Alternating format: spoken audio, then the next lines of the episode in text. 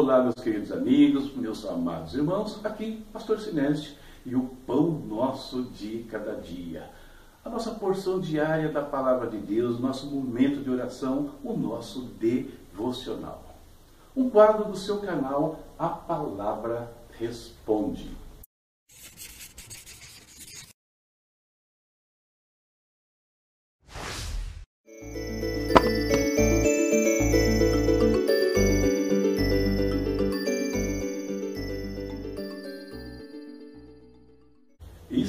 Nossa leitura bíblica anual, firmes e fortes.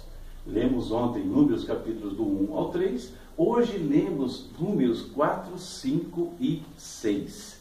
E o tema que eu separei para a nossa reflexão hoje, importante, principalmente para você que está envolvido no corpo de Cristo, ou que possa até vir a se envolver, o tema é esse aqui, ó. Não extrapole os limites. Eu separei apenas um versículo para a nossa reflexão hoje. E o versículo é este.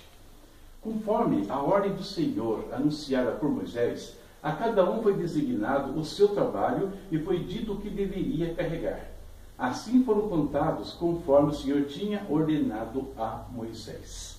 De quem ele está falando? Ele está falando dos levitas. Queridos, Deus continua com diversas instruções. Nós estamos lendo os livros da lei. Né? Então Deus vai trazer novas instruções, vai repetir algumas delas né, o tempo todo para que isso firmasse no coração do povo. Hoje nós vimos então a separação dos impuros, ou seja, leprosos, todos aqueles que de alguma maneira tinham se tornado impuro né, é, diante do Senhor, tinham que ser tirados do arraial, ficar fora do arraial. A obrigatoriedade da restituição, qualquer um que prejudicasse a outrem ia ter que restituir obrigatoriamente o prejuízo causado. E se a pessoa não estivesse mais ali para receber, foi interessante, isso tinha que ser entregue ao templo, entregue ao sacerdote. Logo, quem prejudicou não ficava impune. As dádivas dos sacerdotes, ou seja, aquilo que era dado ao sacerdote, a ele pertencia em definitivo. A questão dos ciúmes, temos aí uma maneira né, que era usada quando o marido desconfiava da mulher. O que me chama a atenção é não ter uma situação inversa.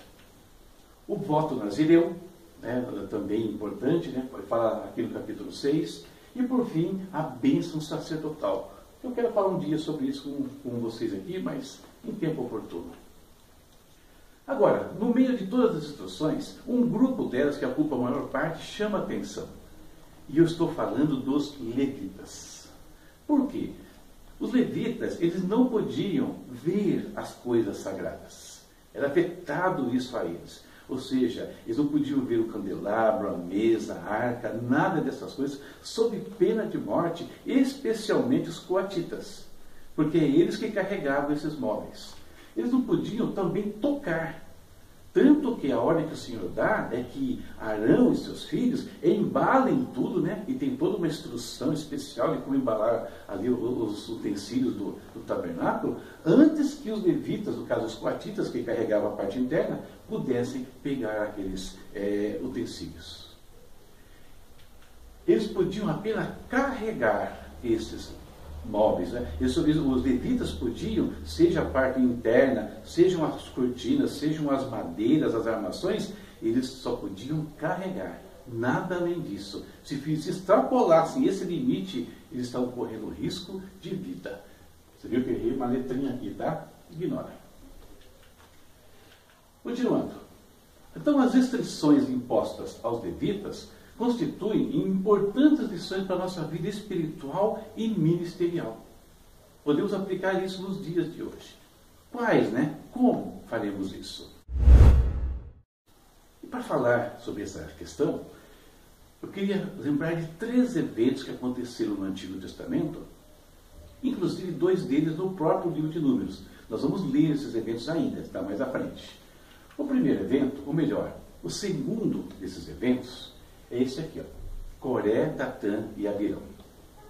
Esses três homens, eles foram honrados por Moisés, honrados por Deus. Eles foram colocados no conselho de liderança do povo de Israel ali no deserto. Mas eles se juntaram contra Moisés e Arão e eles disseram: Basta, a assembleia toda é santa, cada um deles é santo, o Senhor está no meio deles, Então, por que vocês se colocam acima da Assembleia do Senhor? Olhe as alegações destes homens. Como se o povo ali né, fosse igual, né, estivesse em pé de igualdade né, é, é, com Moisés, com Arão, como se aquela Assembleia que foi eleita para ajudar a comandar o povo tivesse no mesmo nível de Moisés e Arão perante o Senhor. Resultado? Você sabe, se não sabe, eu te digo. Eles e suas famílias foram engolidos vivos pela terra, ou seja, eles acarretaram para si mesmos e para todos os que, os que os seguiram a morte e a perdição. O terceiro evento, Arão e Miriam, os próprios irmãos de Moisés. Íntimos de Moisés ali, ajudando em todo o processo de condução do povo, mas num dado momento também eles disseram o seguinte: Será que o Senhor tem falado apenas por Moisés? E perguntaram: Também não tem ele falado por meio de nós? E o Senhor ouviu isso, diz o texto bíblico. Queridos, isso aqui é muito importante. Quando nós nos levantamos contra líderes, contra autoridades, ainda que seja só no nosso coração, não preciso nem expressar, porque Deus conhece o nosso íntimo. Deus ouve isso. Não pensem vocês que se algum de nós, no corpo de Cristo, tivermos essa mesma atitude de rebelião que houve em Coreia, que houve aqui com Arão e Miriam, que vai passar desapercebido diante do Senhor. O resultado aqui, Arão foi poupado por Deus, porque se Arão ficasse leproso como ficou Miriam, ele contaminaria o sacerdócio, ele perderia o lugar de honra que Deus deu a ele. Mas Miriam ficou leprosa. E só foi restaurada por conta da misericórdia de Deus, mais uma vez, e pela intercessão de Moisés, aqueles contra quem eles falaram. E o primeiro evento, eu falei ao contrário aqui, né, deu uma invertida, é esse aqui. Por que, que eu inverti? Porque esse é o número um. Essa é a causa, é a fonte de todas as rebeliões que existem no mundo e também dentro da igreja. A rebelião de Lúcifer. Diz o texto bíblico, Apocalipse 12. Houve então uma guerra no céu. Miguel e seus anjos lutaram contra o dragão, e o dragão e seus anjos revidaram. Mas esses não foram suficientemente fortes, e assim perderam o seu lugar no céu. O grande dragão foi lançado fora. Ele é a antiga serpente chamada Diabo ou Satanás, que engana o mundo todo. E os seus anjos foram lançados com ele à terra. Três eventos, aqui a origem de todos, e nós vemos as consequências na vida daqueles que entraram por esse caminho. Três caminhos semelhantes, com características diferentes, que resultaram em perdição para todos os envolvidos, exceto quando a misericórdia de Deus entrou em ação. Ele nos deu né, um lugar no corpo de Cristo. Cada um de nós, desde o membro até o mais elevado dentro da estrutura eclesiástica atual, foi Deus que colocou cada um de nós nesses lugares. A uns ele fez apóstolos, profetas, evangelistas, pastores, mestres, né, os dons de Efésios. A outros ele fez obreiros, diáconos, músicos e tantos outros cargos que existem na estrutura eclesiástica atual. Atuais, né? Então, queridos, nós devemos atuar segundo a vontade de Deus, onde quer que nós estejamos no corpo de Cristo, sem extrapolar o limite que Deus nos colocou. Deixar para agirmos conforme a vontade de Deus, conforme Ele vai nos colocando em lugares mais altos. Porque a rebelião ela gera maldição. Está claro isso nas Escrituras. Eu não sei porque nós insistimos em alguns erros, porque o homem insiste em alguns erros, vendo o que aconteceu no passado. Deus pode te colocar no lugar elevadíssimo, te fazer glorioso, poderoso, como fez com Lúcifer. Mas nunca se esqueça, a glória e o trono são sempre do Senhor. Quando nós puxamos a glória por alguma coisa para nós, é como se nós estivéssemos puxando a glória e o trono de Deus para nós. E a consequência, nós vimos anjos banidos do céu, perdendo a sua habitação e estando hoje vivendo em trevas. A liderança é uma dádiva de Deus. Deus tinha dado isso a Coreia da Tanha Birão, mas eles queriam mais. Queriam ir além. E acabaram perecendo. E o que é pior, né? Sempre arrastando a família nesse processo. Intimidade com Deus é especial na vida de alguns, acredite nisso. Eu já vivi isso, é, não só como líder, mas vivi isso aqui debaixo de algumas lideranças, percebi como isso é claro. Deus fala conosco, é claro que Deus fala com, com a gente, é claro que Deus revela coisas para nós, queridos. Mas quando Deus coloca alguém em uma certa posição, Deus fala de maneira diferenciada com essa pessoa. E se nós queremos nos sublevar contra isso, nós estamos sublevando contra o próprio Deus. Por isso, rebelião gera maldição. Não extrapole os limites estabelecidos pelo Pai. Contente-se, não se conforme. Né? Não estou dizendo para você parar a sua vida, tem que ficar nesse lugarzinho o resto da vida. Não é isso. Mas contente-se com o que Deus tem dado para você nesse momento. Seja fiel ao Senhor. E o Senhor vai te levar por outros caminhos. O Senhor vai colocar você num lugar que Ele quer. Não no lugar que você quer ou que eu quero. Temos paciência e esperemos em Deus. Alguns acham que estão sendo oprimidos pela liderança. Nada disso, esquece isso. Quando Deus quer agir em nossas vidas, acredite e quem já passou por isso, nada impede o mover de Deus. Nem presidentes, seja estaduais, seja nacionais, líderes mundiais, ninguém impede. Deus faz o que ele quer.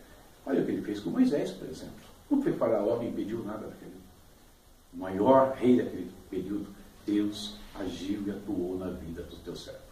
Ok? Essa é a nossa reflexão para o dia de hoje. Uma palavra importante para a gente refletir no nosso dia a dia. Momento da nossa oração. Vamos falar com o nosso Pai. Está precisando de alguma coisa específica para a sua vida, para a sua casa, para a sua família hoje? Este é o momento. Vamos interceder e o Senhor vai operar poderosamente na sua vida. Creia nisso. Oremos. Querido Deus, em nome de Jesus, mais uma vez estamos à tua presença, Pai Santo e Pai querido. Obrigado, Pai, porque o Senhor tem cuidado de nós. Tanto é que estamos aqui, Deus, com a vida que o Senhor tem nos dado. Estamos aqui porque o Senhor nos protegeu, porque o Senhor trouxe a nós a provisão que nós precisamos, as condições para obtermos tudo isso, meu Deus. Pai eterno, coloco no teu altar agora a minha vida, a minha família, a vida e a família daqueles que acompanham, Senhor, esse momento de reflexão, de meditação, de oração na tua palavra. Pai, repreendemos todo o mal, Senhor, toda obra contrária, toda obra de feitiçaria, toda artimanha humana contra os teus filhos, contra essas pessoas. Que tudo isso caia por terra no nome de Jesus. Traz a vitória, traz a libertação para eles, meu Pai. Senhor querido, Traz uma provisão especial para aquele que precisa também hoje. Que eles vejam a tua glória nesse dia, meu Senhor. Pai, ouvimos hoje aqui a questão do corpo de Cristo, do lugar que o Senhor concede a cada um de nós para agirmos e para te servirmos. Nos dá um coração, Pai, é, acomodado, acomodado, não, meu Deus, contente com aquilo que o Senhor tem nos dado, Pai. Nós saibamos esperar os momentos de crescimento conforme o Senhor acrescenta em nossas vidas nós possamos buscá-lo sim, mas no Senhor, Pai, e não pelas nossas forças, não com armação, não com sentimentos de rebelião contra aqueles que o Senhor levantou. Porque se fizermos assim, vimos os resultados que vamos colher, meu Deus. Livra-nos desses sentimentos em nome de Jesus. Livra-nos, meu Deus. Ajuda-nos, ter um coração de humilde, humilde perante a tua face, perante o Senhor. Ajuda-nos a servir o Senhor junto com aqueles que o Senhor elegeu. E à medida que o Senhor nos honrar, que nós nos lembremos que a glória é sempre tua, que a liderança é uma dádiva do Senhor para nós, Pai. A nós cabe simplesmente o privilégio de carregar esse fardo ministerial, esse fardo de serviço que o Senhor coloca sobre nós e que o qual nós podemos abençoar a tantos além de sermos muito abençoados. Muito obrigado, Senhor. Por tudo isso, em nome de Jesus. Amém. Terminamos mais uma reflexão. Lembrando que ela se baseia na leitura das Escrituras. Portanto, amanhã, dia de ler Números capítulo 7, 8 e 9. Separa um tempinho. Leia. É muito importante para a sua vida. Ok, queridos? É isso. Terminamos aqui. Tem recados para vocês aí. Peço que vocês olhem nossos recados, né? olha, dá uma olhadinha nas publicações lá do Ministério APR. Tem mais, quase 30 títulos ali, alguns bem pequenininhos, outros bem grandes, né? Que eu tenho produzido. E são coisas que podem edificar a sua vida espiritual. E adquirindo, você está abençoando também o nosso ministério. Deus abençoe a sua casa, a sua vida e a sua família. E até a próxima, se Deus quiser. Tchau, tchau.